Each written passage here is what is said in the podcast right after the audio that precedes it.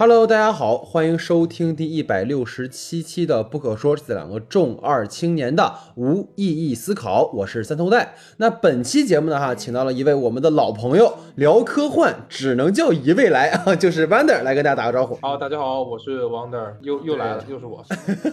对，而且你知道 Wander 老师，就是我们在呃发布这期节目的这个通告的时候，然后在我们的听众群呢，就有朋友说，肯定又是那个谁，你知道？然 后对，而且。去年的时候，好像那个豌豆老师来就跟我们说过哈，说也希望就是我邀请他去录制一些其他的节目。然后刚才呢，我们在这个复盘的时候，然后发现豌豆老师这一年来的好像都还是跟科幻相关哈，所以这个我也反反思一下哈，也希望就是今年可以请豌豆老师聊一些别的内容哈。好。那么今天是大年初三哈，在我们录制节目的当天，首先呢，还是祝大家春节快乐，新的一年呢，突然暴富哈，事事顺遂，身体健康，万事如意。那截至到大年初三的上午九点呢，春节档总票房突破三十亿人民币，春节档票房的前三名呢，分别是《流浪地球二》。《满江红》以及《无名》，那前两部呢，以超十亿的票房成绩居目前春节档票房的第一梯队。根据豆瓣呢刚刚开分的口碑哈，《流浪地球二》跟《满江红》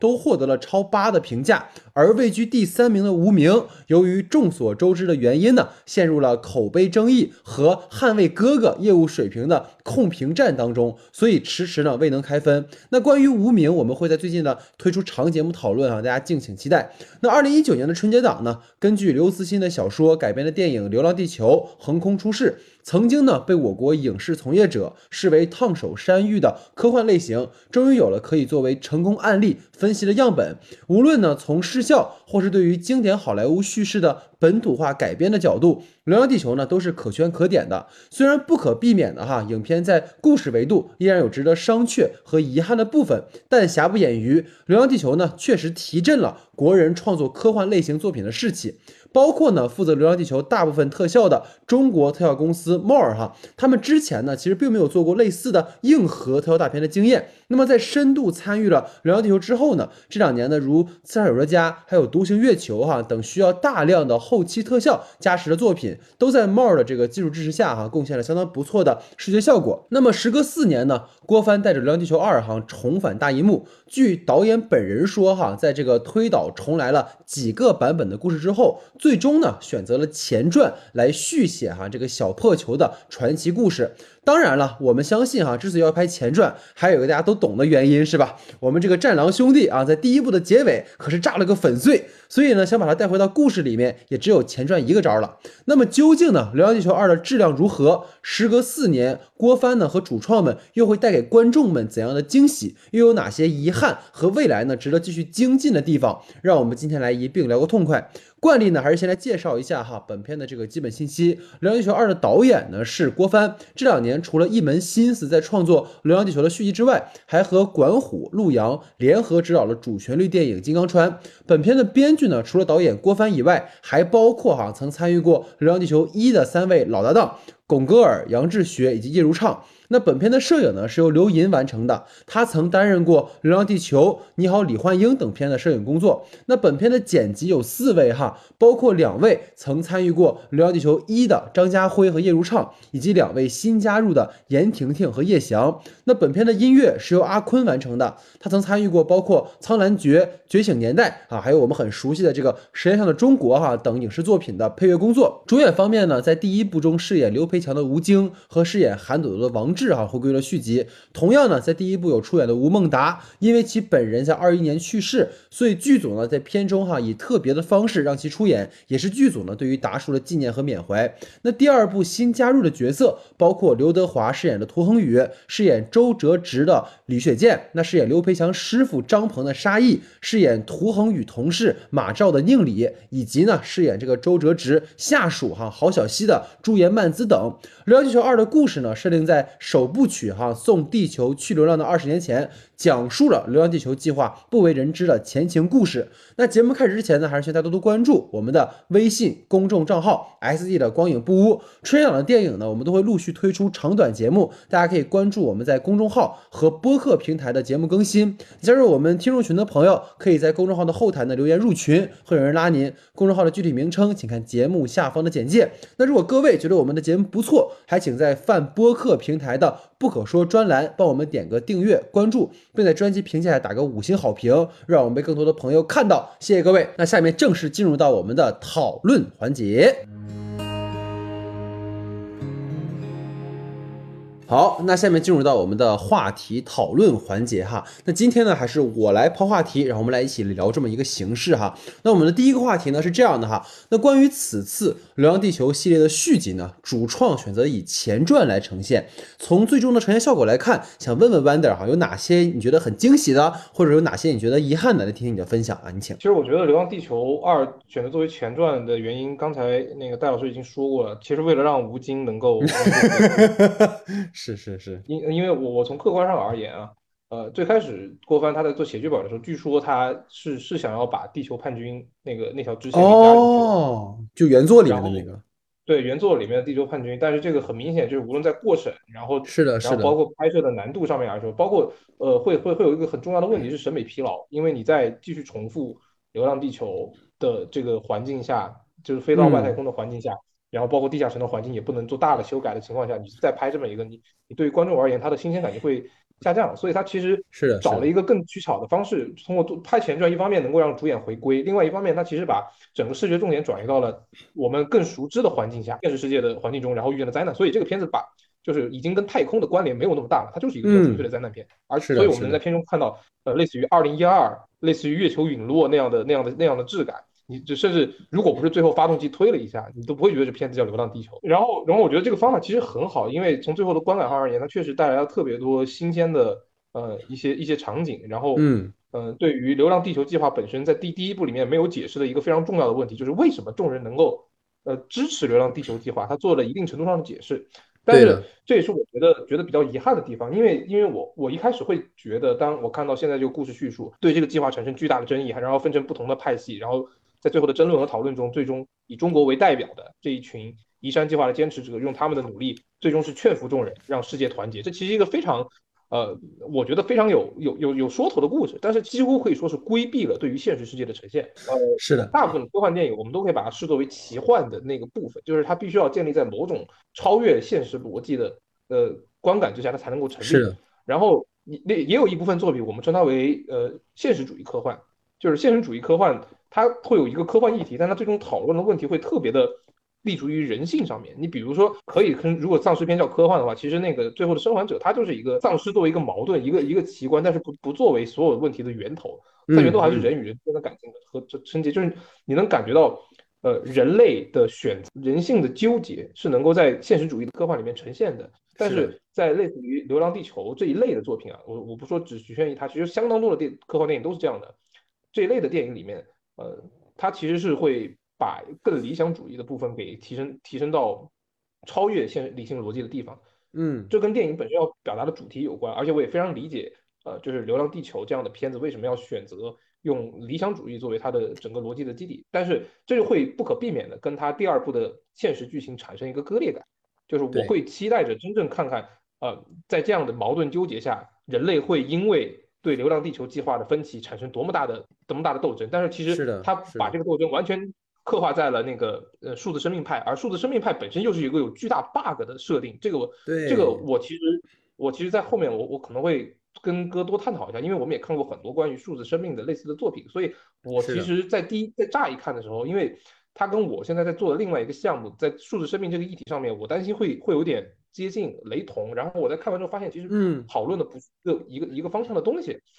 呃，所以就是这对我自己本身的期待会有一个会有一个一个冲击。然后另另外一个就是他为了为了把这个《流浪地球》的前传给铺满，他加入了很多条的故事线，这对于叙事而言是一个很有挑战性的行为。你包括我们其实很多也会看到很多评论在说，刘德华这条线其实对于主线的推动而言是有意义是有限的，他的那个感觉。就有点像，有点像《三体二》里面的张北海那条线，它是一条独立的流程，中间可能会主角就刚好有个擦擦肩而过，像罗辑跟张北海有个擦肩而过一样。是的，是的，是的。就但是但但但是其实它完全可以作为一个独立电影来进行讨论，把它融融在一块儿啊，融在一块儿的问题就在于，他们这两个角色本身之间并没有实质上的交互，他们通过 MOS 啊，也就是这个五五零 W 来做这个勾连，而五五零 W 的这个设计又是全片里面最大的一个悬一个一个悬点一个疑点，他们根本没解释。所以呃，我觉得作为一个单独的剧本而言，它在前传里面想要去呈现的内容，呃，或者可以这么说，它为了为了为了凸显出更对更多的科幻议题的讨论，它某种程度上已经把呃把前传作为一个呃就可以随意改动的部分了，就比较典型的关于月球。月球被被瓦解这个事儿，在第一部里面根本就提都没提，对吧？同样一个镜头，因为第一部里面，第一部里面我们当时说的是把月球推离，但是他根本没有提后面的月球危机，你就能明显感觉到就会有第二部，就是对它会有很多很多这样吃书的设定，包括 Moss 的动机问题。Moss 在第一部里面非常明显，它是一个理性占据主导的，想要拯救人类的 AI，但在第二部你告诉我，它是一个为了考验人类，为了为了毁灭人类而而设计的一个灭世 AI。那你在第一部里面有无数的机会，你可以让领航领航员号随时随地就干，都就你你这个水平，你都可以让发动机过载。你要炸毁一个领航员号太容易了吧？对的，对的，是的。那么你就会不得不面临一个问题：你写的是前传，但你其实把第一部的设定给吃掉了。对，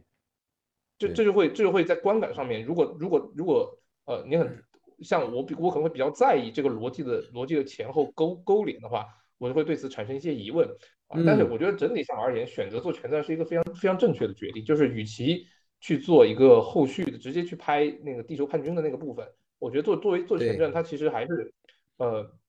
对于这个系列而言，它拓展了它的深度，而且一定程度上也算是解答了为什么《流浪地球》这个计划能够被接受的原因。虽然我觉得可能还是有点太理想主义了。嗯嗯嗯嗯，明白。因为我觉得其实有个点，你刚才说的很有道理，就是。嗯，好像感觉这个所谓前传已经跟他的原小说好像渐行渐远了。因为其实像你刚才提到的一个点是，原小说里面的往后的剧情，其实涉及到很多的来自民间跟嗯高层之间的冲突啊，包括可能不同派系之间的冲突。那在这个电影里面的前传，好像导演给你呈现了一个全景式的，好像民间的一些反对力量，然后包括对于整个的数字生命的这个事情。都有一些展示，但依然是模糊的。就是这个模糊，也是说他必须把呃人作为其中的一个很重要的组成部分加入，但是又不能就碍于我们都知道的原因，他又没法把它讲的太明确，所以这个可能是他除了我们说呃为了让吴京复活以外，更重要的一个点哈。我觉得这个的补充是非常好的。然后再一个就是，我觉得虽然也有你刚才提到的哈，这种前传可能会导致跟他的首部曲是有些割裂，因为毕竟可能在拍第一部的时候，真的没想到可能第二部会是以这样的一个方式去呈现，但其实前。传的选择又在另一个层面吧，其实对于原著的故事，其实会有一个补全。因为刚才其实你提到它的文本内嘛，我其实可以稍微延展开，就是让我想到了一个，嗯，大家都很熟悉的系列，就是《星战》，就是《星战》的《侠盗一号》。就是你其实你仔细看一看的话，就是《侠盗一号》整个的故事讲的就是，就是七七年大家看《星战四：新希望》的时候，它开头有一段话，它讲的就是。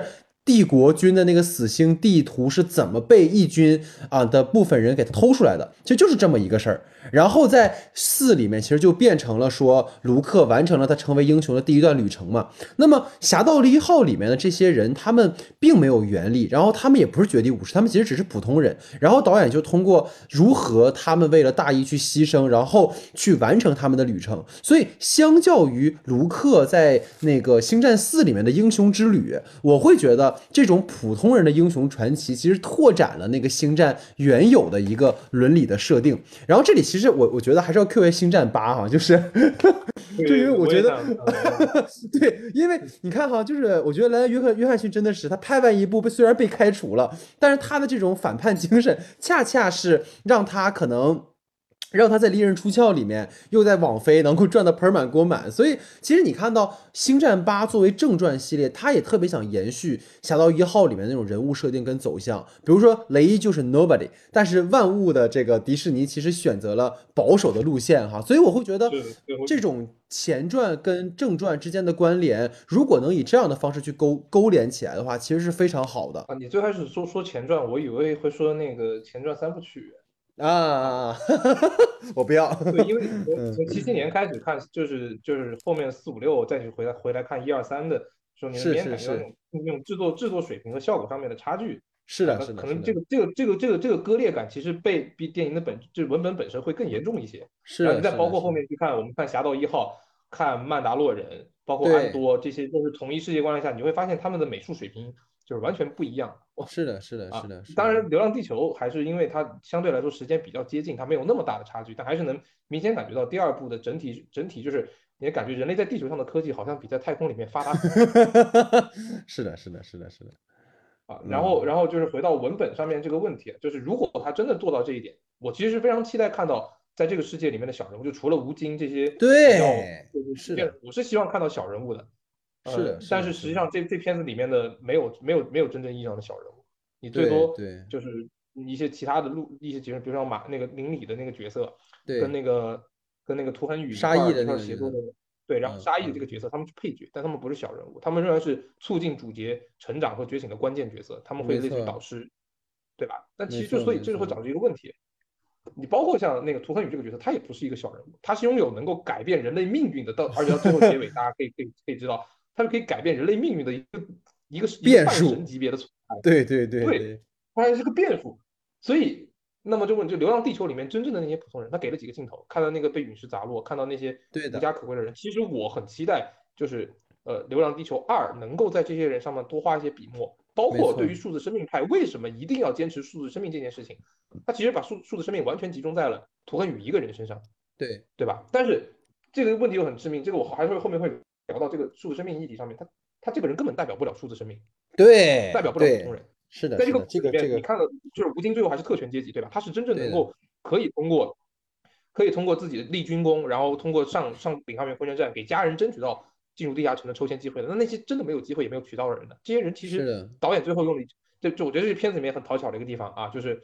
呃中国政府说地下城不不限名额进入，那你就把第一步的设定给吃了，对不对？对对是。然后他为了为了其实避免这个口实，因为其实这是一个非常敏感的点，而且在中国这么一个抽签大国里面，然后你还说地下城抽签，已经被在 在嗯第一部里面就已经被诟病的很惨了。然后你告诉我，在人类命运的生死存亡阶段，我们这么一个讲究秩序还有管理的国家，你说我们不要管理了，我们随便进，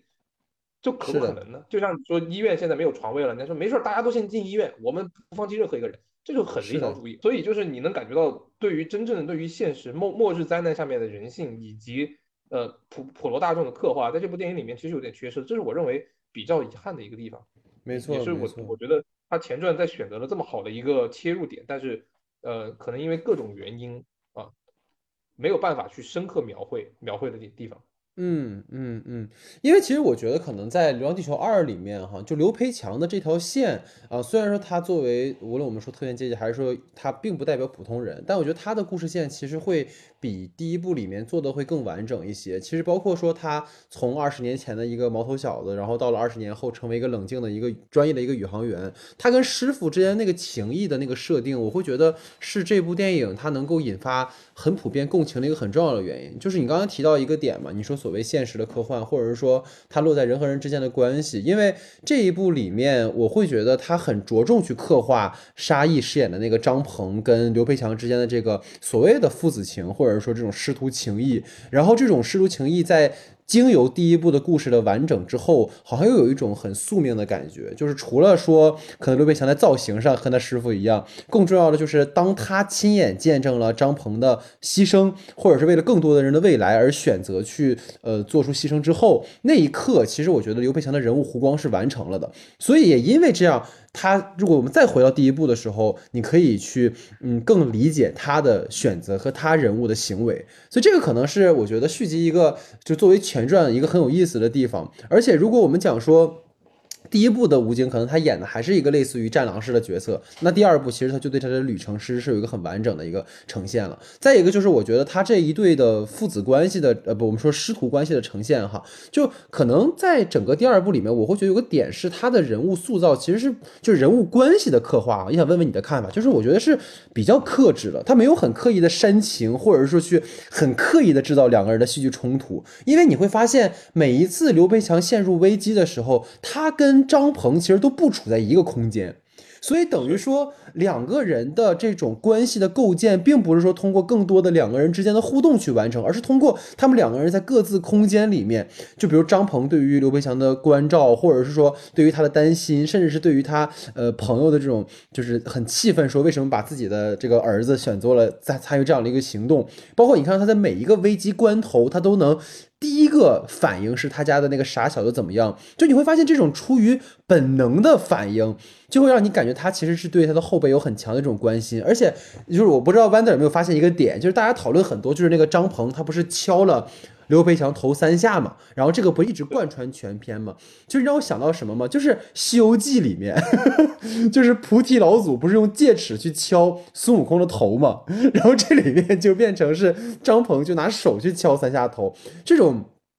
就我，因为我一直在想一件事情，就是电影一直我都会觉得它是一个就植入的过程，它就不断通过这个动作的这种重复暗示，然后到最后的时候，当你发现他师傅骗他去找自己，但结果是把他送上了一个太空舱的时候，你觉得啊，那个感受其实还蛮强烈的。所以我想问问你，对于这一组人物关系在这一部里面的呈现，你觉得怎么样？首先，我其实非常喜欢沙溢啊，而且我们也知道，其实沙溢。在就是他的荧幕形象，我们所理解形象就是一个有情有义的，但是有点逗逼的大哥，就像白展堂一样。对对对。后面的很多作品一直在延续，就是他这个人肯定是个幽默的，没有扎一演的没有哪个角色说一定要严肃。对对。所以一定就是大家会对于这个人本身就产生亲近感，这个是他的荧幕形象带来的。然后另外一个在片子里面，他跟吴京的情谊，呃，戴老师刚才聊到的，就是他们这种人人物关系其实比较克制，然后又有一种非常呃不煽，就是没有那么刻意煽情的方法在延续这种兄弟兄弟情谊。我觉得这也是。呃，郭帆导演在经过了这么多的这么多的磨砺之后，他开始知道，就是用一些比较更容易让广大群众接受的方法来塑造感情。因为其实我觉得第一部里面这是一个这是一个弱点，是这是一个弱点，尤其是在同辈人的那种那种感情里面。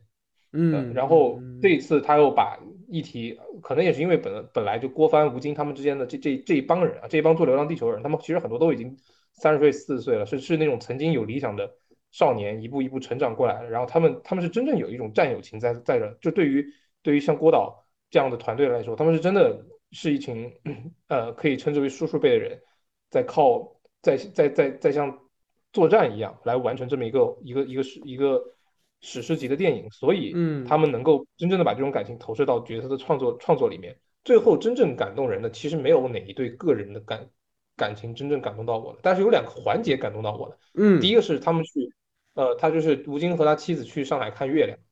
啊，但是我我我是被这个被这个月亮被这个末日之后的月亮感动的，其实不是他们的感情。然后另外一个是张鹏他们决定说五十岁以上的人出来那一幕，那一幕我也被被这种牺牲精神感动到了，但是我后面也能马上意识到，这其实是一种编剧的设计，而不是人性的选择。就是这这种这种感情在片子里面其实特别多，包括涂恒宇。他最后去选择牺牲自己拯救世界，没有他没有这个动机拯救世界，对他没有这个铺垫的，那那个地方含含糊过去了，我感觉是有点，嗯，含糊了很多嘛。就是我我们会最后能感觉到，嗯，尽管《流浪地球二》有有是是相比一而言，在人物塑造上有很多进步的地方，但是他还是没有避免没有脱离，呃，就是人物本身仍然会有一些立不住的点儿。包括对于吴京而言，吴京最后他为什么要离开？因为师傅敲了他。因为师傅让那个那个俄罗斯的那个那个航天员敲了他三三下，他知道这是师傅对他的对他的呃告诫，然后他就走了。但其实你你会发现他根本没提，就是吴京知不知道核爆这个事儿啊？对，他用了一个你的基站坏掉了，你的语音坏掉了，把这个事儿其实也给给给含糊过去了。因为他知道吴京如果知道这群人是留在这里要进行核爆的，吴京是肯定不会走的。他一定会留下来的。对他，他他如果犹豫，或者他选选择自己苟且偷生了，就这些老兵牺牲，他自己一个人在那儿，吴京这个人物形象就就崩塌。所以他用了一种方法，把这些问题给规避掉了。但其实这些被规避掉的问题，是真正能体现人性的地方。对，所以我们最后就说，呃，我觉得整个片子为什么很偏向理想主义，就是他其实把人看得太，把人设计的太无私。这里面每一个人都充满着崇高的理想，哪怕是数字生命派的人，也是为了某种信仰。为了他们所眼中的人类所进行抗争，但实际上人不是这样的，不是所有人都是这样的。那些恐惧的、弱小的、无力的，就是生死面前犹豫的人，这些人物没有被刻画，他们绝对是存在的。而且我认为，在灾难面前，这些人物就是人越恐惧死亡，那些不恐惧死亡的人才更可贵。对的，对的，对的。然后你你发现所有人默认他们都是勇士，默认每个人都是勇敢的士兵，那你其实是把这种牺牲的。牺牲的牺牲的重要性给消解了，正是因为大部分人不敢牺牲，不敢面对困难困难，所以我们才认为面对困难的人很可贵。结果你说一一喊一个口号，所有人都有这样的觉悟，那这我觉得这是对于呃主题本身，对于牺牲精神本身的一种嗯过度美化了。嗯嗯，而且你知道，我突然想到，就是八百里面，就可能最出彩的，当然就是呃四行仓库的战士们，非常的令人动容。但实际上，张译那个角色是非常亮的一笔，就是并不是所有人都是。英勇的战士也确实会有逃兵，会有小人，会有害怕，这个是人性中不可回避的东西。你不能说我们为了一个大的宏观的主题就把这些东西全都忽略掉，并不是所有人都是强大的。所以我觉得你这个点的补充其实还挺好的。所以就再回到这个片子里面啊，张鹏跟呃刘培强这条线，刚才我们提到，其实还有一个就是关于涂恒宇这条线嘛，也是这个片子跟第一部其实有一个非常大的出入的地方，就是他的一个新的角色。其实开始你知道 Wonder 我还挺担心的，因为我担心的点在于说。我很怕导演在这一部里是涂恒宇这边的故事线是顺着《流浪地球一》的故事线往后讲的，然后刘培强的线是过去时空。就我当时还想着说。这种体量的叙事是不是太难完成了？但最后还好，他最后呈现的是对齐了两个主人公的时间线嘛。而且因为这两个角色的内驱力都是家人，所以即使存在着这个视点的来回切换，但是可能相对是比较自然的。尤其是当时郭帆导演在一次采访中自己也提到，就是人工智能在面试刘培强的时候，然后他那个后景的那个镜头不是反射出了那个那一边在听他说话的涂恒宇嘛？对，所以那种重影，然后两个角色虽然没有交集，但是涂恒宇他的那个瞬间一定是被刘培强和家人之间的这种感情的强烈所被打动到了，所以为了家人可能会不惜一切，所以也推动这个角色的一个往后的进展。我觉得这些嗯点儿打的都是很准的，然后包括。你看这里面对于涂恒宇这条线索，你刚才其实也提到了嘛。其实如果说顺着第二步的逻辑去讲人工智能这个 MOS，或者说图恒宇的进入的话，其实可能会有一些对于第一步的出入的地方，就是可能会有一些有。就是怎么讲，相互矛盾的点，而且导演的这一部里其实有意在使用一个所谓的 MOS，或者说不能说 MOS 吧，就是一个监控摄像头或者是人工智能视角下对于人类的一个观察嘛，他总是会给一个这样的特写镜头去拍那个监控在观察着人类。那么为什么 MOS 会得出这样的一个结论，或者是怎么样的？可能他就是想通过这样的一个试点去给一个解答，但实际上他又。产生了一个冲突啊，这刚才其实你也提到了。再来就是，我觉得整个系列的开发啊，我也想问问你的一个点，因为我们一会儿还会具体聊，就是涂恒宇的故事线在最后嘛，我们看到说你是这个变变量嘛，Moss 说，然后他闪过了几个镜头，我发现你没有注意到，就是。估计会不会是《流浪三》里面的情节？就是你看到了一个可能穿着防爆服还是什么之类的，就是回头去看镜头的那个涂恒宇，还有可能年龄更大一点的那个厉雪健老师饰演的那个周周哲直。而且 Moss 也说，就是在《流浪一》的那个木星危机之后，还会有几次破坏和所谓袭击嘛，所以可能这也是一个呃延续吧。啊，我觉得啊，所以这个点你当时看到最后那个部分，有没有想过说，哎，他是不是要往哪个方向去做，或者是怎么样的？啊，其实我看到我我我稍微有一点就是惊讶。从李雪健说他们一定会成功的时候，我就已经感觉到有点不对劲了。他最后通过 Moss 的嘴巴，通过这一段闪回来呈现的结果，就是这个世界是已经完成既定的一既定的走向的。嗯，未来的人已经回到了，对吧？他就其实星际穿越的那个玩法，来自于未来世界的人。已经洞察了人类的，包括李雪健当时说的，就是呃，有的人在帮我们，这其实完全是星际星际穿越的。我说实话，这是一个一个 copy 了。是的，是的，是的，是的。啊，当然，当然，当然，星际穿越的也是从阿西莫夫这种对平行宇宙、对于未来世界的设定里面抄过来的。但是，呃，我觉得对于《流浪地球》这个片子而言，这样的设定我会担心它有点画蛇添足。是的，就是我最后说到整个整个世界最后又归结到密室 AI。以及高维空间这个维度，说实话，这跟《流浪地球》原著一点关系都没有。对，是。而且我相信，如果真的我们发现人类的命运是来自于未来世界的，呃，人类的拯救的话，它就会变成跟星际穿越一样的问题。就是这也是星际穿越。我虽然很喜欢星穿，但我还是不得不承认，他在解决人类危机这个大议题上用了一个机械降神。嗯嗯嗯，是的啊，这个这个其实是我一直觉得星际穿越最最大的一个剧作上的问题，或者说。嗯，他为了为了让人类能够获得必胜的必胜的这个观点，嗯呃，他其实一定程度上消解了对于灾难本身的沉重性。当你发现我们根本不需要去规避灾难，因为未来已经确定的时候，你觉得灾难还沉重吗？他已经说到，就未来 OK，我们还会面临对对于当时托尼说，我们还会有木星危机，还会有海闪危机，还有一切危机，这些都是我用来干嘛的？然后你就会发现，哦，那没事儿，人类地球不会毁灭，那该干啥干啥。对对对对对对对，大家所有人在努力一个什么劲儿呢？我觉得这个其实很多宿命论或者说是就是未来未来世界的电影里面都会探讨一个主主题，就是就是就是时间的历史的确定性与宿命论。我觉得这对于一个灾难电影来说，多少会有一点，呃，你可以说末日必然来临，但你会说人类一定会在末日之后度过末日，因为我们有我们的历史可以延续很多很多年，未来还会有各种各样的危机，你一下子就把这种危末日的危机感给冲垮了。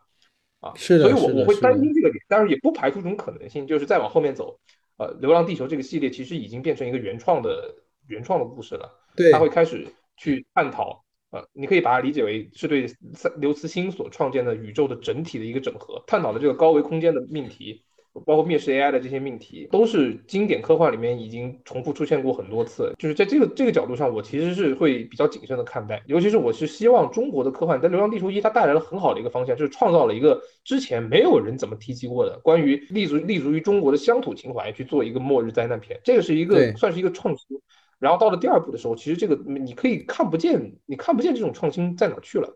它的创新嗯无非就是在重复第一部，然后另外一个剩下的一些人工智能啊，然后数字生命，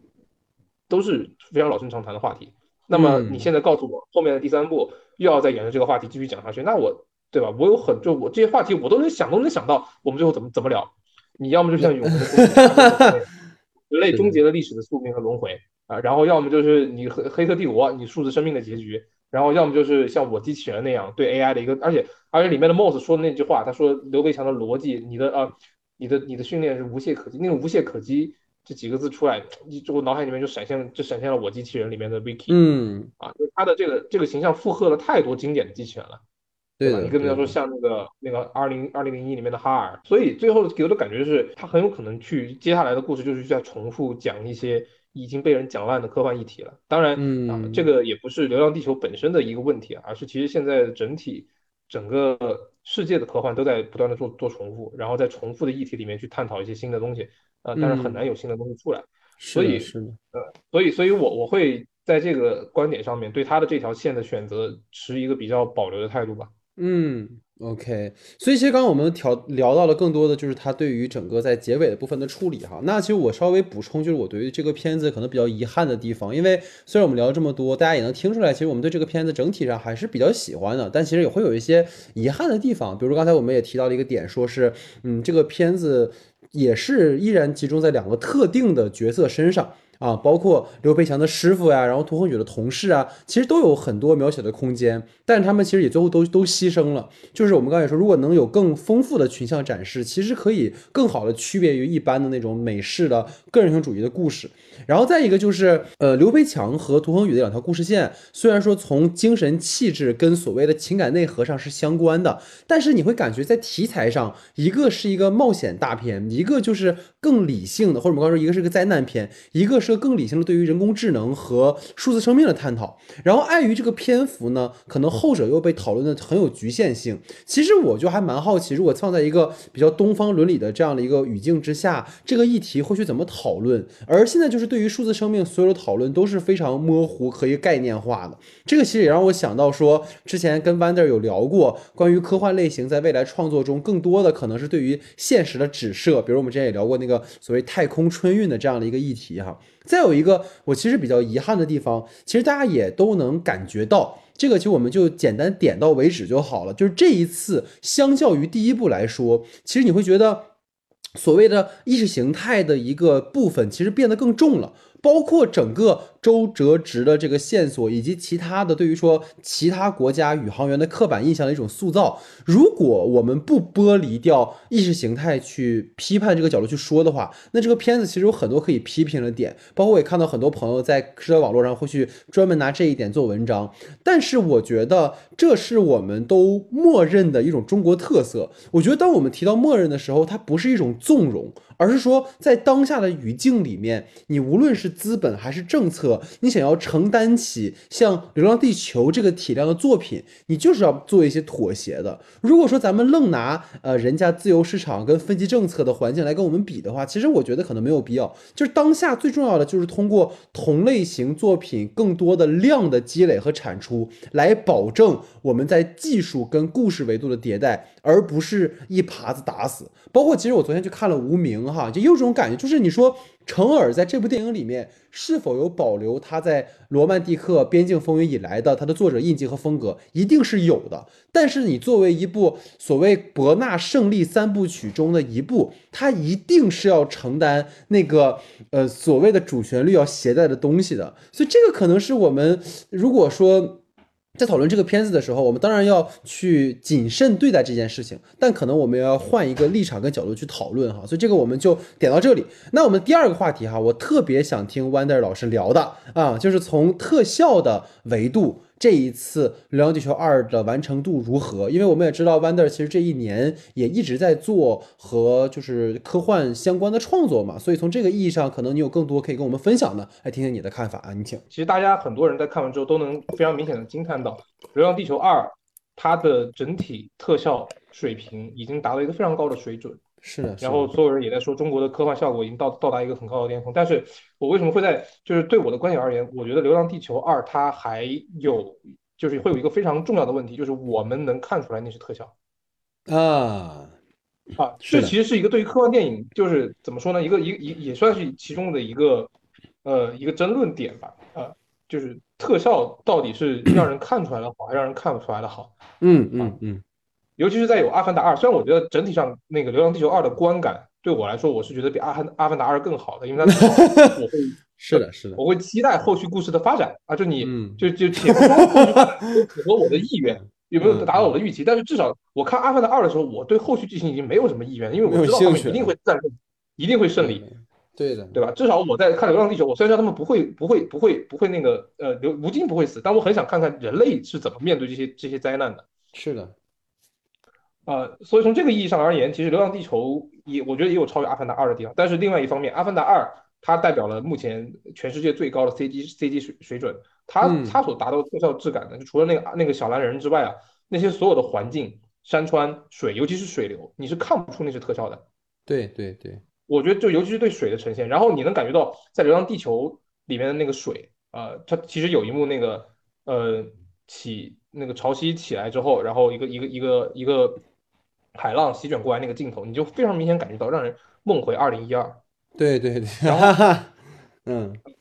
所以，但是我我我感觉《流浪地球二》的整体水准还是会在二零一二的往上走，但是它会给我一种一种观感，说我知道那个是特效，你就不像看《星际穿越》的时候，《星际穿越》它诺兰为了达到去特效的效果，他用了大量的实拍，然后非常克制在应在在使用特效。嗯，但是你能感觉到中国的。特效片特特效电影里面，其实对于特效的的使用还是处在于一个我觉得相对来说比较传统的路径上面。嗯嗯嗯嗯嗯啊，但我但我觉得是中国国这是中国的工业那个呃电影工业要发展一个必经的阶段，就是我们落后好莱坞二十年，但是我们用很短的时间其实追到只有十年左右的差距了。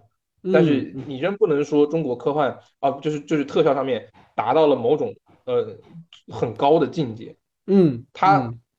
啊，当然我说这个境界其实不是不是那个制作程度上的，而是概念上面，就是我们对特效的运用，它其实还是有一些嗯缺少某种节制感。就从我的角度上而言，就尤其是那个呃，其实一里面也有一个镜头，它是一个特别高的去呈现《流浪地球》的行星发动机，然后一个一个往上拉的一个长镜头。嗯，这个这部里面是用来呈现太空电梯的。对对，我觉得太空电梯的整体设计其实很好，然后包括它的带给人的观感也非常的震撼。但是就一点，这个镜头的 CG 感太重了。对对对，是的。啊，所以，所以我我是从另外一个角度来说，我们如果要在未来去评价中国的特效，尤其是跟世界范围内做做做对比的话，你其实其实可以看到，不仅仅是呃科幻电影这种现实，就是比较偏现实实拍的，像很多动画片，它的特效水平，你包括像彩条屋的片子，包括像今年上映的深海，他们都在朝着世界顶级的方向去做，但是可能我们会说，我们在技术上面达到一个很高的水平，但是在概念上面，对于特效应用的选择上面，还会有很多可以去。精进的地方，然后另外一个提到就是，呃，其实戴师哥，那戴老师刚才也提到了那个墨尔墨那个公司墨镜天河，他们那个公司在七棵树那边，然后有两个厂房，我去参观过一次，嗯。啊，整体给我的感觉其实非常非常专业，然后我也看了他们那些特效，因为我本身很喜欢刺小里面的特效，嗯嗯嗯。啊，但但是，刺小给我们特效感觉，是我知道那是特效，我在看一个游戏，所以我能接受，所以我不会去挑他的毛病。但是我看《流浪地球》我 的时候，我我不可避免的说，我一看就知道这个东西是特效做出来的。对它，它跟实拍的结合会处在一个非常，嗯，非常微妙的关系上面，就是我能感觉它很好，很很逼真，但是我知道那是逼真，那不是真。然后 More 就是以 More 为代表这些国内公司啊，More More 一开始也是做那个各种的，就是给给大公司打工，然后一点一点积累起了技术经验，然后对模型的使用啊。但是其实直到现在为止，中国的那个特效产业还是缺少核心算法，尤其是流体，然后对于一些一些一些材质上面的核心算法仍然是在美国手里的，就等于人家掌握了最核心技术，然后我们是把人家那个技术给买过来了。当然这个。也尤其是因为现在其实其实视觉特效 CG 特效这个部分完全不只局限于文艺作品了，它可能未来会会是我们这个时代非常重要的生产力资源。是的，所以嗯，在这个角度上而言，我是觉得，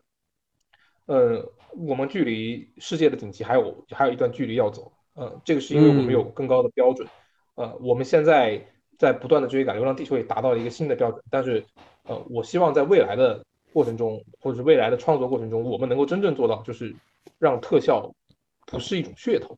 嗯，不是，而是而是而是世界的一部分。就包括像去年看流浪看《独行月球》的时候，我也觉得《独行月球》因为也是莫做的嘛。啊，他们的对于整体太空的呈现已经满足了我们对于科幻电影的想象。我觉得《流浪地球》的特效很好，但我们不能止步于此。虽然我自己也写制作水平与好莱坞旗鼓相当，但我但我但我从发自心底的讲啊，好莱坞特效其实大家也看腻了，我们早就已经不再追求于特效了。所以卡梅隆的方向，卡梅隆方向是让让 CG 成为真实，他对水的模拟就是已经完全达到了以假乱真，或者是超越真实的那种那种水平了。然后我们现在要做的东西就就就不仅仅是视效的还原，而是要考虑怎么样让。让视效能够成为一个，让特效成为一个超越的、超越的东西。然后另外一个方面呢，其实我除了特效之外，还是很想提一下《流浪地球》，或者说，呃，就是中国工业另外一个变成熟的表现。就除了特效之外，还有还有它的美术布景，它是整体的是作为工业的一环。其实《流浪地球》除了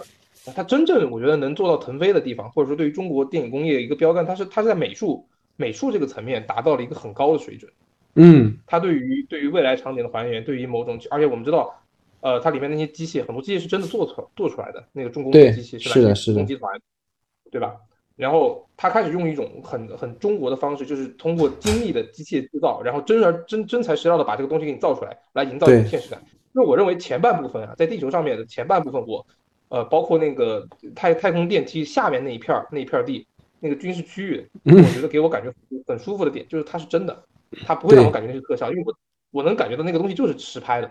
但是会有另外一些像无人机，我就能明显感觉到那个无人机就是还有一些那个炮弹，对那个 CG 感觉很重。那个说实话，就打无人机那一幕，真的会让我联想到刘那个那个上海堡垒。倒也不必啊，我就单纯说就是就是这些场景它是 CG 的奇观，但它本身是对于 CG 的比较普通的一些运用。可能未来啊未来，当我们 CG 成为了我们生活的最普遍的东西的时候，实拍。或者是模型，或者是道具，这样的做法可能会成为一种新的方向。其实我我没有集中再去讨论这个技术本身的好坏，因为我觉得这个大家都能看出来，我们技术在进步，我们技术很好。我也不好，我也我也不觉得他哪做的不好。嗯，但是嗯，但是我觉得如果我们只说他，哎，牛逼，特效牛逼，国内顶级，好莱坞跟好莱坞一样啊，那这个话题就没有意义了。对对对，当然当然。所以我其我其实更想更想提及的就是我们最后。呃，或者说科幻电影最后，我还是希望它能够往真实的方向越走越远。嗯，其实是其实不仅仅是对于，就一个是真实，一个是想象力。然后我们在这一步上，我们追上了好莱坞大概十年前的那个步伐，我们可以把把特效做的很绚丽，说做的很逼真，做的很接近于世界，但是我们。距离再往前走一步，还需要探索出我们自己的道路。就我觉得可能给你跟你相同的感受吧，就是整个这一步相较于第一步来讲，它的第一步当中可能放在空间站，或者是说放在某个场景内的时间可能会比较多，它就不会像第二部里面它的空间会更加的复杂。这些这种升级大家也能感受到，包括我们说它这里面的换脸嘛，对吧？其实我们看惯了好莱坞电影的话，这种并不陌生。刚才我们说聊到星战嘛，你看在曼达洛人的结尾的时候登场的那个年轻。的卢克天行者啊，然后包括在《侠盗一号》里面结尾出现的那个通过数字复活的年轻的莱娅公主，其实这次在《流浪地球二》里面其实都有应用嘛，比如说吴京和刘德华都有那种较大年龄 跨度的出演，然后也通过 CJ 完成了对减龄嘛，然后包括说我因为我不太清楚这个减龄技术是国内团队自己做的，还是说有国外的参与。那如果是我们独立完成的话，那可能对于未来同类作品的话是有一个很好的借鉴意义的。然后包括刚才提到这个用数字虚拟复活的那个达叔饰演的韩子昂嘛。我觉得虽然说看得出来哈，就是还原的还是有待可以更提高的部分，但作为那场戏来说，这种致敬其实并不突兀，而且对角色塑造，尤其刚才我们提到那一对儿。呃，张鹏跟呃刘培强的人物关系其实有很大的帮助，所以我觉得是很好的。然后说到这，其实我就一直在听刚才 Wander 你说的哈，我觉得这也是我们一直在聊科幻，好像就是就是你就像我的导师一样，你知道吧？就一点点把我慢慢的去更深的思考这件事情，因为确实我。从最早咱们开始聊科幻的时候，我就是一个很门外汉的一个一个程度，就可能我并没有在这个类型上有太多的呃研究。我相信很多听我们节目的朋友也是，所以有听 Wander 分享很多。然后刚才你提到一个点，其实我前两天就想跟你聊这件事儿，就是我在《阿凡达二》咱们聊完之后，我跟一些普通的呃观众呃一些朋友聊天，然后他们其实提到一个点，就说看《阿凡达二》的时候观感很差。就是他们并看不出来所谓技术有什么厉害的，以及他们觉得故事很糟糕。所以我刚才听到你提到一个点，就是说，其实现在我们在讲到特效的时候，它是对于真实的还原，或者是说，当我们在未来，呃，类似于像卡梅隆所开发这套系统，让我们看不出来这是特效的时候，可能特效才真正意义上的成功了。但是对于普通观众而言，他们可能会觉得，我花了一百多块钱的票，我来看一场特效大片，为什么我没有得到我想看到的东西？这种我们对于技术的更高的要求和追求，和观众的期待和观众的预期之间的这样的一个差距，我觉得可能是当下一个比较有意思的现象。就我不知道我的表述够不够清楚哈，就是对于普通观众而言，可能他们还是想看故事，他们可能 get 不到说所谓的水之道里面的这些水的呃介质，或者是它的水下摄影的难度，到底跟我们日常看到的，比如说像《流浪地球二》里面也有沉水的镜头，有什么区别呢？可能他们就是大家可能更更多的感受不到这种区别，所以呃，当然这个我也特别想听你的你的分享。但我想在这儿我落一个点，在于就是我觉得卡卡梅隆虽然说他在这次的技术的迭迭呃迭代上做的很好，但是他其实在前期当中一直在宣传说自己在强调角色嘛。但我觉得他的角色可能确实是让位给了技术，而反观《流浪地球二》，我会觉得导演在技术跟故事维度其实平衡做的是很好。就像我刚才说。两条主线，卢培强和涂恒宇都抓住了亲情的母题，这个是中国观众最朴实共情的一个情感的部分，而没有说为了呃所谓的视效去牺牲掉角色，这个其实是挺好的。我先听听你吧，就刚才我提到这个点，就是对于观众的期待和对于我们对于技术的追求，这个有一些呃落差啊，或者说有一些距离的这个话题，你是怎么看的？想分想听听你的分享。对啊，首先第一个就是。呃，因为刚才刚才那个戴老师说到，就是其实很多人对于《阿凡达二》的剧本有意见，我也非常有意见，所以我我说实话 我我觉得《流浪地球二》给我的整体观感是比《阿凡达二》要好的，这个绝对不是从技术角度来来陈述这个问题的，我是觉得它的整体，它对情感的表达，它对角色的塑造啊，我不能说比《阿凡达二》更好，但是它会让我更亲近一些，嗯啊，然后呃，另外一个点是你关关于说到就是技术和技术和观众期待的一个关系，其实我觉得呃。呃，你可以可以这么你这么理解这么这这这个问题，呃，两个维度。首先第一个是，呃，中国奇谭那个上映的时候，他的主持人就说过一句话，对吧？呃，我们是有就是创作者在进行创作的时候，其实是有有责任来提高，就是来确定一个审美的门槛问题。对，当然这个话被很多人解读说是观众不懂审美啊，然后中国其他的很多也在那批评啊。但我觉得他说的很有道理一个点就是，呃。技术这个东西本身就是很细致入微的一个一一个点，你可能可能说观众现在来看一部片子，你跟包括你说跟现在跟《流浪地球》来比，他能能真能感觉到就是哎这特效变好了，那它具体好在哪儿呢？也不见得很多人都能都能都能很具体的说出来，但是你能明显感觉到随着技术的更迭和进步，很细微的东西逐渐逐渐变成你的习惯，就像你每天在用啊你再用那个四 K，再用二十四帧，再用四十帧的那个感觉，大家可能。不会觉得有什么变化，但是突然让你变回到二十四帧，你就会感受这个变化的明显了。因为技术这个东西是潜移默化的。嗯，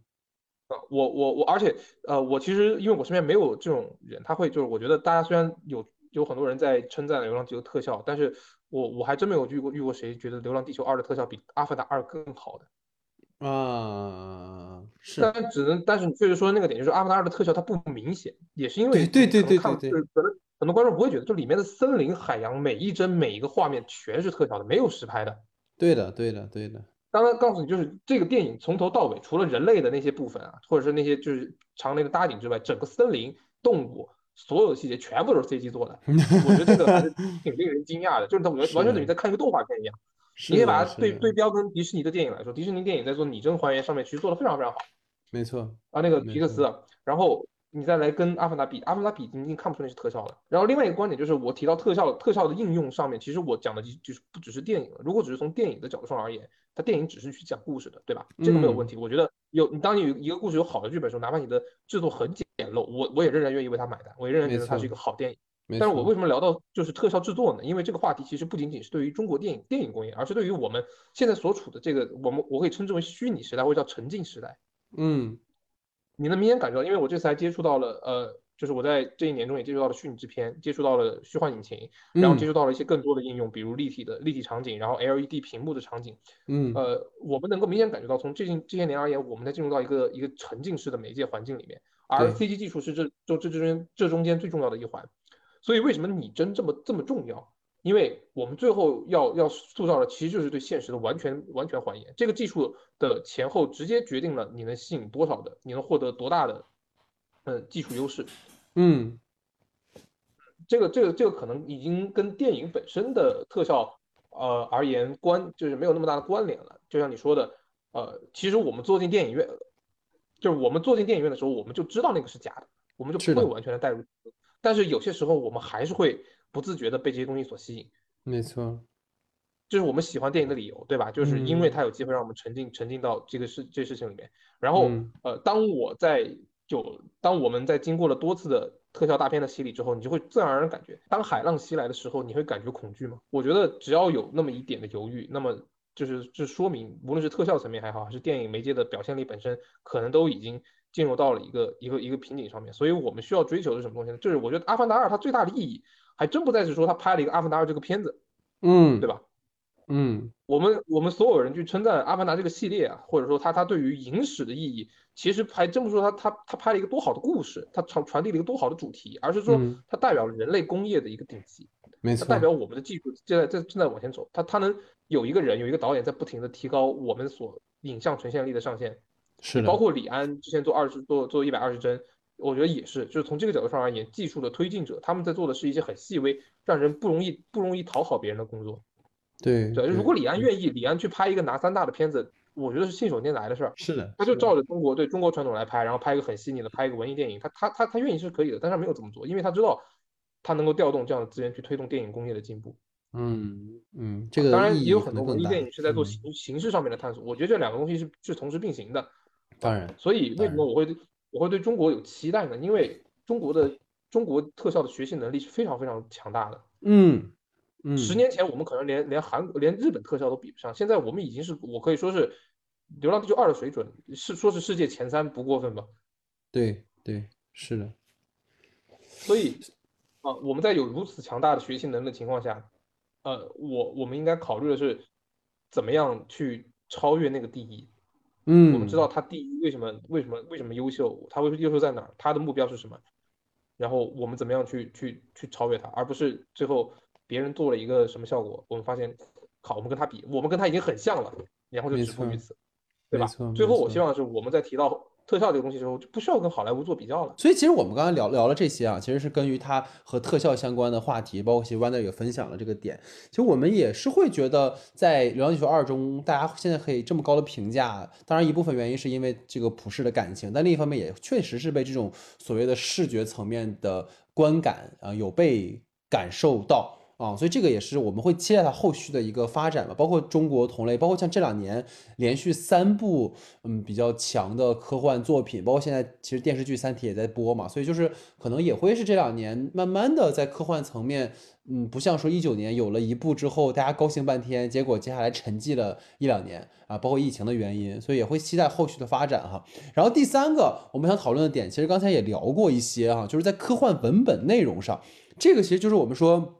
影片其实涉及到了很多关于人工智能啊、数字生命啊啊，还有什么意识上传啊，这些都不是新鲜的话题。而且我跟 Wander 刚才在闲聊中还提到说，去年特别巧了，就是好像从或者我们说从《黑客帝国四》开始，然后一直到我们聊《万神殿》，然后聊《爱死机》啊，然后聊这个那个啊，包括《阿凡达二》啊，都有关于意识上传的情节，就好像是个是个套环，是一年之后又回到了原点的感觉。然后我就会觉得，可能在这一个呃《流浪地球二》里面，虽有很多科幻的议题，但是好像他把这个重心并没有放在呃所谓科幻议题本身，而是放在了人的困境和人和人的关系，然后用技术困局去塑造角色，而避开了对于技术本身的讨论，呃，所谓就是我一个科技呃科幻的议题的讨论。所以对于这个点，我想问问你说是觉得比较好，还是说比较遗憾，或者在这个片子里从纯粹科幻设定的角度，有哪些你觉得是？嗯，不满足的，因为我觉得可能这方面你不满足的点会多于满足，而这个可能刚才我们也聊过一部分了，所以能不能在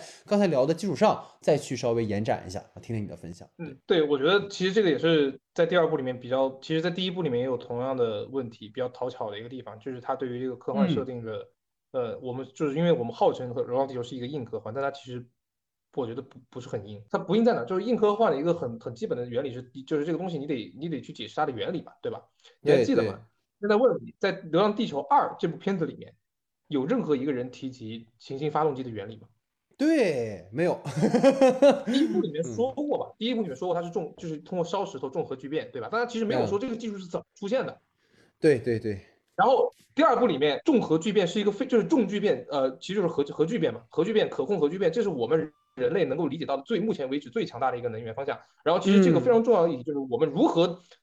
发现这个发明，并且能够让世界发现我们有这么强大的能源，这个过程其实被省略掉了。嗯，呃，我觉得这个是比较遗憾的，因为这个技术从无到有，应该是能不能决定流浪地球可以实现的一个关键问题，对吧？是的，是的，是的。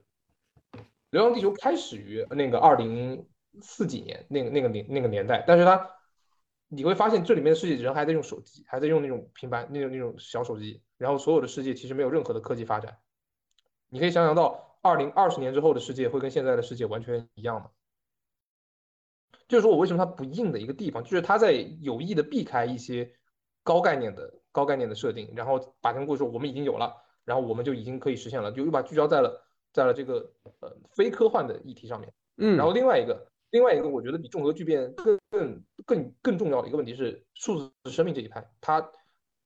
它不仅仅是没讨论的问题，它留下一个巨大的 bug，那就是呃。你记得里面有一个人恐怖分子在做袭击的时候，他说我会成为我会永生，数字生命派会永生，然后叭炸了，对，然后爆炸了，OK，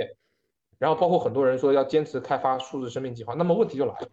数字生命不过是就按刘德华最后那个结局，他上传了一个备份上去，然后他跟那女儿在一个世界里面，然后真正的刘德华死了呀，对吧？被淹死了。好，这就涉及到涉及到意识上载这个这个科幻议题里面很多人讨论一个点，谁是本体？对，谁是复制？复制等于本体吗？你做一个你的克隆，然后说你你这个克隆人可以代替你生活，你的本体死了呀，你谈什么永生可言呢？是的，是的，是的。所以这就会有个问题，怎么会就是这么简单一个逻辑？为什么有人支持数字永生呢？如果数字永生，我最开始以为它还是像黑客帝国那样，比如说把你的电神经完，就是把你的灵魂给抽取出来，然后放在了一个电脑上面，包括像万神殿，万神殿其实也在也也也避开了这个议题，就是那个被复制的本那个被复制的意识是不是你的本体？嗯嗯嗯。然后最后我们得出了，我我们从片子里面非常明确得出个结论：真正的刘德华已经死了，只不过他的意识复制、他的备份上传到了电脑。那个人不是刘德华了，是刘德华的复制体啊！就除了我们观众可以把他们认同为同一个角色，因为他们继承了他们的社会关系，继承他们的意识，继承他们的人格。但是那个死去的本体并不会因为有一个复制体而复活呀。就是对于这个议题，我觉得是科幻电影里面非常重要的一个伦理观点，它其实把这个完全避开，然后甚至会让一个派系因为有数字生命的存在而反对流浪地球计划，这个反对不起来的呀。嗯，对吧？你根本没法永生，在这个议题上没有进行讨论，我觉得也很遗憾。而且他不仅是不讨论，他是直接把这个把这个伦最重要的就是数字生命最重要的伦理问题给避开了，默认 OK 啊，我复制了一个意识体上去，那么等于我的本就是等于我的意识得到了传递，那么那个死去的人就不重要了。这其实是一种很非常反人文主义的设计，反人文的设计。嗯嗯嗯嗯，就是他强调人的社会关系和意志，而不强调人的个体，而不强调人的本体。如果我们一直刘德华自己绝对是亲身知道女儿已经死了，他只不过想想要造出一个女儿的复制品而已。那么在这个过程中，你就会发现他爱的是女儿吗？嗯，他在意的是有没有一个女儿能陪他，而不是那个女儿还是否活着。但他口口声声说是我要给丫一丫丫，那个本体已经被车撞死了，你把他的电信号复制出来有什么用呢？就我们我们想，你想的哥那天想这么一个问题：刘德华和刘德华的意识体是不是可以同时存在？嗯嗯嗯嗯嗯，如果一旦就是可能会有的观众会感觉好像。但是啊，这个人他把那个信号复制过去了，然后变成了另外一个意识，那个人就已经可以继承，那就一个点。如果这两个人可以同时存在，那他们就不是同一个人，然后就会必须要必须要杀死一个。然后你看，像比较经典的，像那个逃离克隆岛，对，也讨论了克隆体的问题，克隆体和本体的关系问题。这个议题其实在致命魔术里面也有讨论，对吧？所以刘德华那条线就很致命，就很落难，包括后面的高维空间。包括后面的人工智能，就它整条线都非常的非常的落难。你这么一说，确实是。它一拉出来之后，你发现有好多空间之后，你就觉得，哎，这个好像很眼熟。你没有办法让人让人避免他对星际穿越的想象，就是这个太太明显了。当然，我我本身也没有对它的文本有特别高的要，就是一定要什么超越、开创一种新的现实。它其实能把很多议题给提出来，我觉得对于目前的国产科幻而言，科幻电影而言就已经很有意义了。嗯，包括。也能其实也能很明显的感觉到一个点，就是郭帆导演他自己本身对于科幻的，呃，就是认知仍然是就是它是属于一个经典式的。我觉得它它的存在意义就在于，首先我们要把我们这些年在科幻领域里面欠缺的很多议题的讨论给先补上来，然后再说去做做做拓展。因为其实你想想，中国没有哪个片子在讨论高维空间，对吧？也没有真正去讨论人工智能、高级伦理叛变，就很多虽然很多电影会会聊到这个话题，但是中国片子里面没有很多人在深入讨探讨。这其实是郭帆导演对于很多就是经典意义的排列组合。但是我觉得光是这样的排列组合，对于目前的科幻电影、中国的科幻电影而言，都已经非常有意义了。就首先我们要做的是把我们这些年呃欠缺的东西补上来，把别人已经讨论完的事情，我们还没有讨论的事情先讨论起来，然后再说去进行新的开发。而且我相信。就是以我们的思维，以我们的创造力，我们肯定会在未来不久的将来去创造出一些更新鲜的东西。比如说刘慈欣，他确实也是在经典的在巨人的肩膀上面创造出了独一无二的世界。那么当然它是属于一个个体，它是属于超前的个体。越来越多的人加入到科幻创作里面，越来越多的人吸取到了这些议题的呃讨论，我会觉得是一个非常好的事情。嗯嗯，包括你看赛博朋克，对吧？它是从一个冷门的东西，现在变成了一个至少在国内。有一群人在了解，然后现在我们都探讨数字生命，我们探讨虚拟世界，探讨元宇宙，啊，我虽然觉得它很俗啊，就有些有些议题真的很俗，嗯，但是但是我觉得这个俗是好事儿，说明就是我曾经曾经被束之于，曾经被认为是前沿的东西，现在已经进入到大众的视野范围里面，它变得越俗，说明它越重要，嗯，那那么那么我们回到电影的文本上面的问题，就是我其实从两个角度说，一个是综合技术。然后一个是数字生命，这两个其实就是呃移山计划和和那个呃数字生命派这故事里面两个矛盾主体的对呃核心立场，他们其实没有陈述清楚的。然后另外一个点是关于 MOS，关于五五零 W 这个系列，它就是哥你刚刚说的那个摄像头，它这个故事里面处在于一个上帝视角，一个而且它这个上帝视角视角，我觉得在文本里面。比较讨就是太讨巧的地方在于，它是一个超越这一部电影本身的上帝视角，对吧？它告诉你未来世界是什么样的，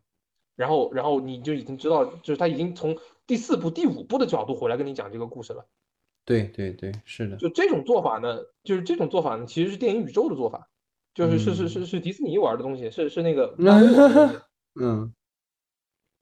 然后它带有特别强烈的宿命论，我觉得这个是。呃，我我不太希望在国产电影里面看到对于时空的宿命论讨论的，所以就我觉得啊，刚才非常感谢 w 德 n 的分享啊，就我觉得可能在所谓这个话题当中吧，我稍微做一个小补充哈，就是因为这个片子，当然你说讨巧的部分，你说要在春节档的这个当口哈，你去聊一个很严肃的科幻议题，其实是很奢侈的一件事情。所以说，为了让影片可能能在更更普世的意义上被共情，可能科幻就只能是手段而不是目的。但是遗憾的就是呢，其实结合你刚才说到的，我比较觉得可惜的点就是，其实是在影片最后，就是关于人工智能跟数字生命的部分，涂恒宇为什么是唯一的变量？就这个事儿，其实我我我不知道，可能是我不知道是不是我没看懂啊？就我我觉得是有疑问的。就比如说，你看万神殿里面的父亲，他之所以是变量，因为在算法的世界里面，他和他女儿的爱让他觉醒了一种力量。而涂恒宇在片子当中，他其实不断的通过谈判跟技术的精进，其实让女儿活得更久一些。我们说句不正确的话，为什么人类为争取土地利益相互勾心斗角、厮杀，对于 Moss 来说就是要被消灭的？涂恒宇一心向女儿为私欲，就成为了变量。这个点我其实没太 get 到，所以我也想问问 Wander 是怎么看的这件事情。嗯，所以我说取巧的地方在于，这里面这就是就是二里面有很多没有解释的剧本剧本问题，比如说 Moss 为什么要毁灭人类？对，比如说为什么 为什么为什么行星发动机？就是你能发现片子里面有大量的临时临时性的危机，嗯，就是就是我能感觉到这个剧本的仓促之处在于哪里？就是这种临时性危机的铺垫，就包括他最后为了完成那个平行剪辑，他要强行让北京的根服务器被淹了，对吧？对这个是没有，而且而且还有那个那个就是核弹就是核弹引爆哦，核弹引爆你就直到最后时刻才告诉大家哦，我们还有第二种方案，你其实早就应该把两种方案给准备好了。对的，对的，对吧对的，而且他为了就是他是为了完成这些危机感，他其实是强加了特别多的设定。行星发动机的启动，我们真的从逻辑上而言，就是呃只有三十分钟月球就要就要撞向地球了，你三十分钟时间里面突然启动的七天台，你就能够规避这个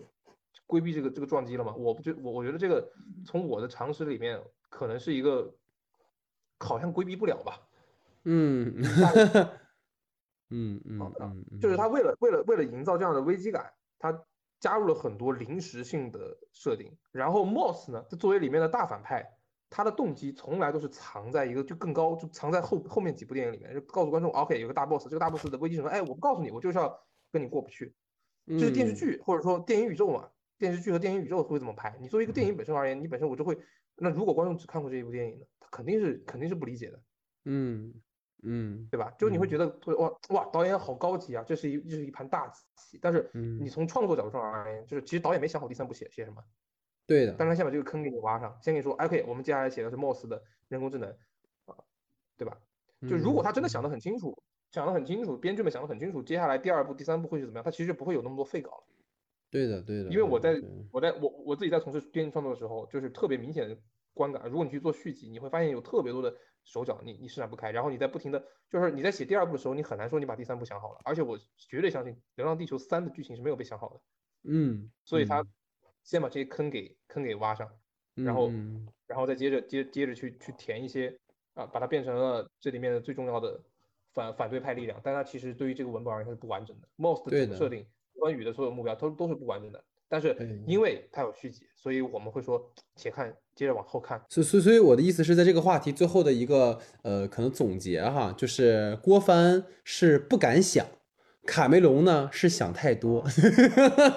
所以两个人可能都需要呃学学咱们的这个中庸哈，所以这个是我们的这个第三个话题哈。那我们主体部分的最后一个话题啊，就是想跟 Wonder 聊一聊，就是《流浪地球》它作为一个 IP 系列，对于未来的同类作品有哪些启示？因为确实是可能除了《流浪地球》以外，在当下这十几二十年，一直没有说一个嗯比较好的科幻系列能够延续，而且从目前的票房跟口碑来说，都还是比较高水准的。那么，所以说，流浪 IP 作为《流浪地球》作为一个 IP，它对于同类型的作品有哪些可以借鉴的部分呢？我们听听你的分享。对，那么从这个角度上嗯而言，它就是标杆。它无论从技术、从创作，然后包括导演的态度等等，从从从各个层面上而言，它都是一个标杆。所以，嗯呃，我我我也非常能理解。虽然我在其实，在今天的过程中，很多事是是在从一些呃呃算是鸡蛋里挑骨头的角度在挑他的毛病和问题。是但我是，但我觉得这个过程很很重要，就是我因为我特别我特别对于这个系列啊，当年第一部出来的时候，我非常非常激动，我是真的看见了光，然后你现在嗯我看见光的延续了，虽然我可能不如当年这么激动了，但我看见光的延续了，而且我自己是的，是的，就是正在处在一种沐浴之下，我我我受到的是激励和感动，另外一个一方面我也感受到某种责任，我需要或者说如果我能看出来他的问题，那么我我们就有办法一起携手让它变得更好。没错，没错。所以为什么我觉得，就如果大家是呃普通观众的话，其实其实我觉得对于《流浪地球》而言，你没没有任何的毛病，大家一定要去支持，一定要去看。它从各种意义上而言，都是我们我们这个时代以及我们电影人最需要的那一类片子。但是另外一方面啊，就是像像刚才我们聊到的，它里面的一些嗯过度主旋律的部分，以及它对于个人意识的不尊重，以及它的宏大叙事和理想主义，我觉得这些都是嗯某种意义上不可避免的一些问题，我们是要在嗯后来、后人来解决的，对吧？是的，是的。我们先把这些问题提出来，就是呃，不能不能把任何一部片子或者是电影当做一个神来崇拜，即使是卡梅隆也有跌落神坛的时候。是的，是的，所以，所以《流浪地球二》呢，它的意义是它是一个一座丰碑，但是这这座丰碑它只是只是我们迈向更伟大基石的一块儿，我们一定要踩着它上去。嗯，我相信《流浪地球》本身这个系列，它它在未来啊，可能很多年之后，我们再提起中国中国电影、中国科幻或者中国工业的开端的时候，它一定会有一个一个名字在那儿摆着。但是对我们后面的人知道，就是它里面所提到的一切问题，我们都会都会，就是它被批判的越多，其实代表着我们就是变得越来越进步。嗯嗯，但至少在这样的这个时代，我觉得赞美是更重要的事情啊。所以你要说对同类型电影的启示嘛，太多了，真的就是，我就觉得把它当做就像里面那个那个那个丰碑一样，为了全人类，对，那就是那就是它的意义，那就是它对对于中国科幻的意义。然后呢嗯，但是呢，那是一个我们需要踩着它往上走的东西。嗯嗯嗯嗯，因为就我我会觉得，就比如说 Wonder 从这这些些年嘛，其实也经历了一个从学生到创作者的一个转变。虽然说学生时期也有创作，但实际上你真的从象牙塔里出来，进入到一个呃市场环境的时候，你不可避免的会面对很多来自于资本啊、来自于审查、来自于现实的一些压力。然后你会发现，我们在讨论，尤其包括现在这两年，不可说的很多嘉宾们的身份也都在发生一个变化。所以大家在讨论很多东西的时候，都会有一种视点上的挪移，这个我觉得还蛮有趣的。包括我们今天讨论很多关于《流浪地球二》的。无论是优点还是缺点的时候，其实大家都不只是站在一个所谓的评论者的立场，可能也会是说，对于这个片子里出现的一些问题，在未来如果我们做同类型创作的当中，会有哪些可以去修正的部分？这些其实是很有启示性的。包括可能对于它这里面所提到的这样的一个续集故事，我觉得《流浪地球二》给了一个很好的启示，或者是同类型我们所谓国产科幻或者国产灾难片来说，就是在已有的框架之下，因为我们总提到戴着镣铐跳舞这件事情嘛。那《流浪地球二》其实它因为没有办法去还原可能大刘他原本在小说里面的内容，那么它作为前传而言，如何去既能够兼顾所谓意识形态的一种宣教的任务，然后又能够达到一个普世共情点，又能够一定程度上的表达导演个人对于科幻或者我们说有一些传统老旧，但呃这样的一种表达精神的延续，其实他是找到了一个非常好的中横点。就是像我们说《阿凡达》《水之道》也一样，我看到那个最新的票房报告是，它应该已经回本，而且开始挣盈利了。那么就说明，因为有了市场的支持，就包括像波米讲的，我们要投票嘛，所以大家才对创作者支持，可以让他们延续去创作。这件事情本身就是把当量积累到一定程度的时候，才能够产生一个类型。我们现在如果去聊我们中国的科幻类型这件事情，其实还是太过于嗯遥远了，嗯，所以可能还是需要去进一步。无论是这个片子也好，还是说这个片子所提供的一个创作的背景跟它的出路啊，都是值得我们去嗯讨论的哈。所以这个是我们整个的对于这个片子主体话题的讨论。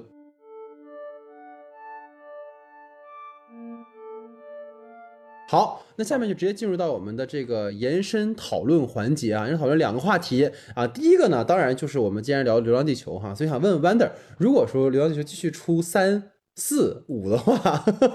你有什么期待吗？或者你有什么想看到吗？在这个系列里面？就是我还蛮期待他怎么去从从就是从《流浪地球》的这个设定里面去讲述，就是人类的灾难里面去讲述多元宇宙的。但我但我很可能我很担心，就是我他想的东西我都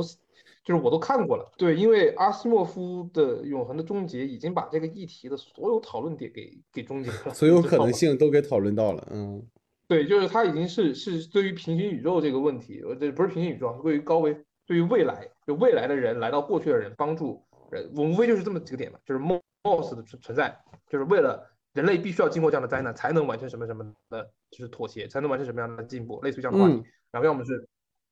就是这个宇宙有多有很多有很多个，每一个就是每一个地球都面临了不同的灾难，然后呢，我们刚好处于其中一个维度，啊。当然，我觉我我觉得从目前给我的观感上，它很可能走的是那个星际穿越的那条路，就是未来的人嗯类已经、已经已经到达了巴人马座阿尔法星，已经完成了流浪地球计划。然后呢，他们为了就是保证流浪计划当年一定能够实施，然后就重新倒倒回去去做这么事情。那么这会又又又涉及到另外一个涉及到自主混乱的问题，是是是，对？吧？还有还有那个叫叫做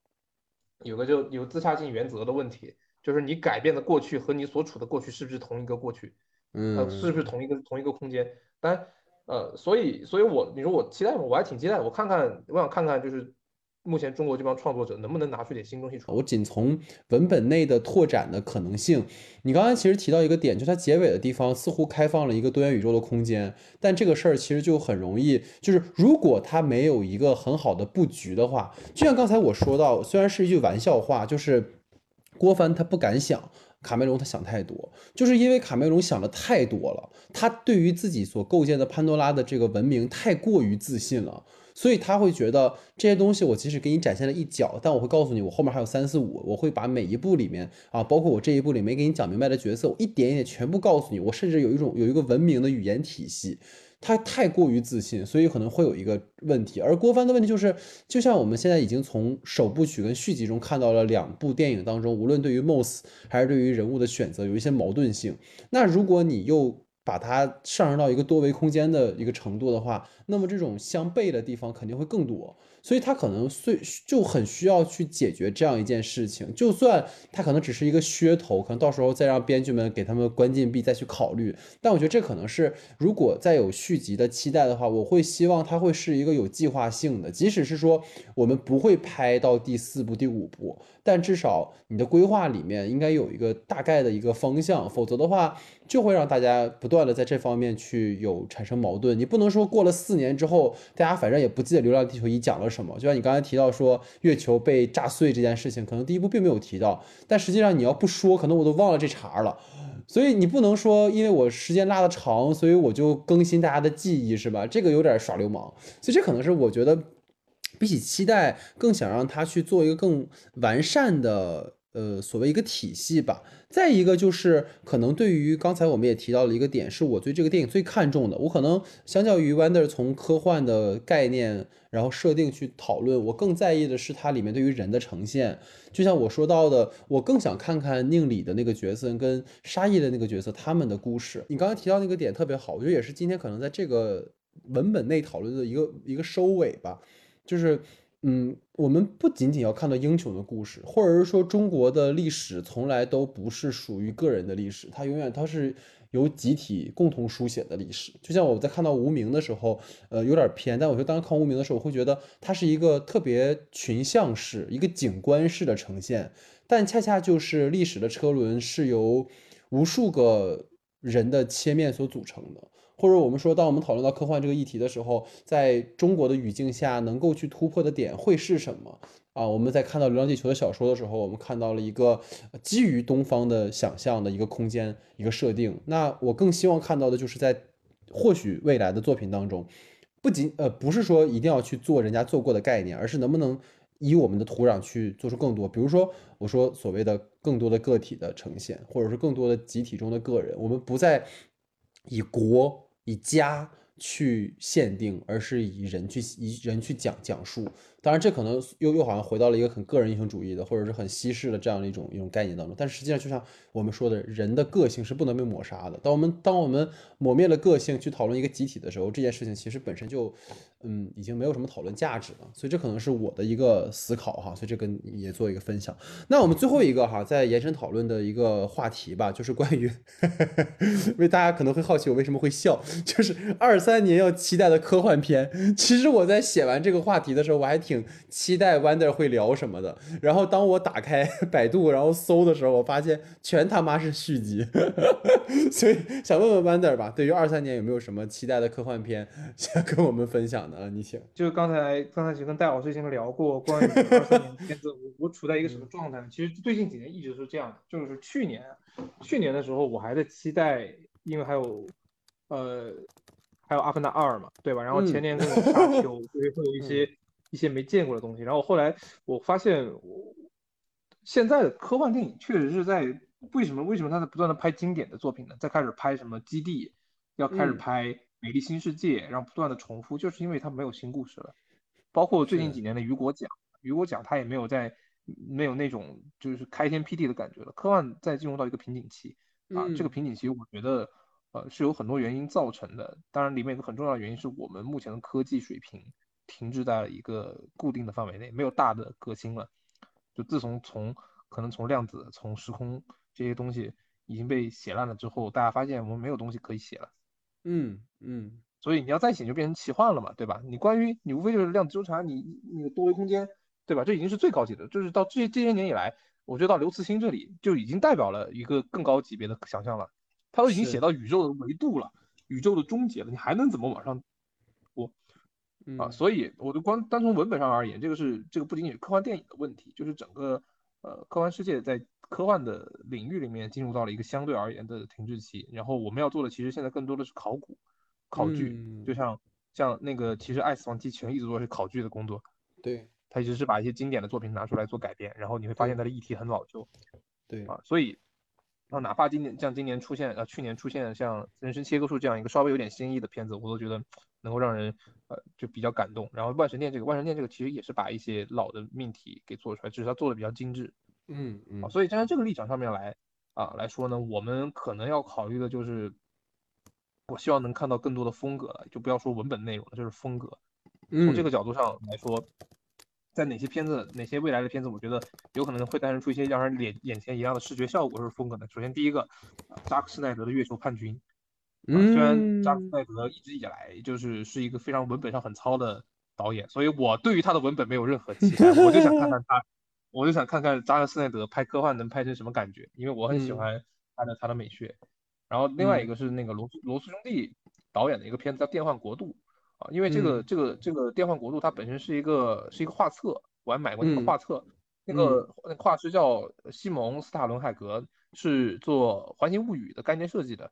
所以如果有看过环形物语的话，你就能感觉到他那个美学是很是处处是处在于一种很很很超现实的，然后又很现实，它是现实主义的呃摄影，但是它是很超现实的故事。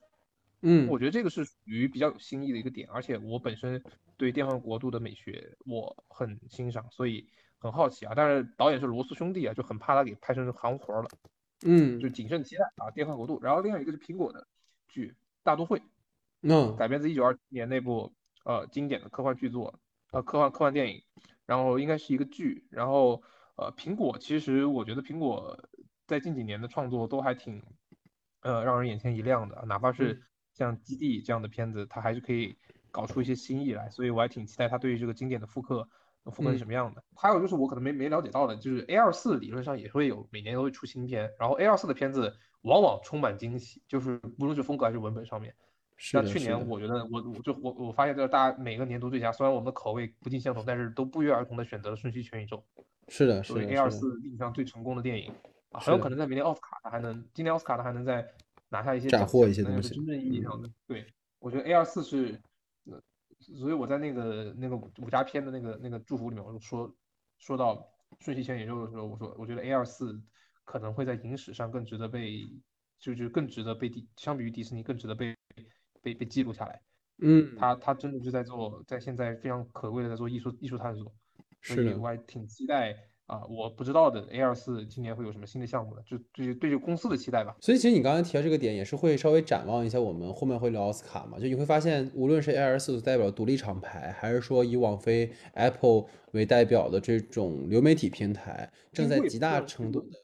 对，就是极大程度在碾压传统大制片厂的空间，而我你再去做保守的创作的话，就像我们说这些续集，其实真的很难去吸引到大家，因为他们都太过于去想要去创新，或者是说想要去做点东西了。然后包括你看你刚才提这么多哈，我们会发现聊的很多很多其实是剧啊，或者是什么，比如说你像我发现这两年啊，在科幻的维度，可能大家讨论的更多的是剧。虽然这些剧呢，大部分也改编自一些经典的作品，你包括说，我比较好奇啊，倒也不说期待吧，就是，嗯，就是后面我们说可能会改编成那个剧的，就是网呃不不，Apple Plus 要拍的那个威廉吉布森的《神经漫游者》，对吧？它其实也算是比较早的作品了，但是你就会就会比较好奇说他要拍会怎么做，包括你说说基地，他其实之前也有拍过嘛，虽然可能基地的那个改编他在。对，不是说那么成功吧，但是你又会觉得他把这一步一步的经典 科幻 IP 搬上去，会就做成一个什么什么东西呢？我还挺好奇的。然后再一个就是，虽然说西部世界最后以这个这个被砍告终哈，但当年第一部给我的观感真的很强烈。啊、虽然说最早的噱头是被乔纳森·诺兰吸引过去，但实际上他的整个的故事的套的的讲述的方式，无论是结构意义上的，还是他的呃对于呃这种机器人的讨论意义上的，其实都还挺有意思的。然后就让我会比较期待的，其实是乔纳森·诺兰这这个坑，所谓坑人夫妇的，去年开了一个新坑嘛，就是《边缘世界》。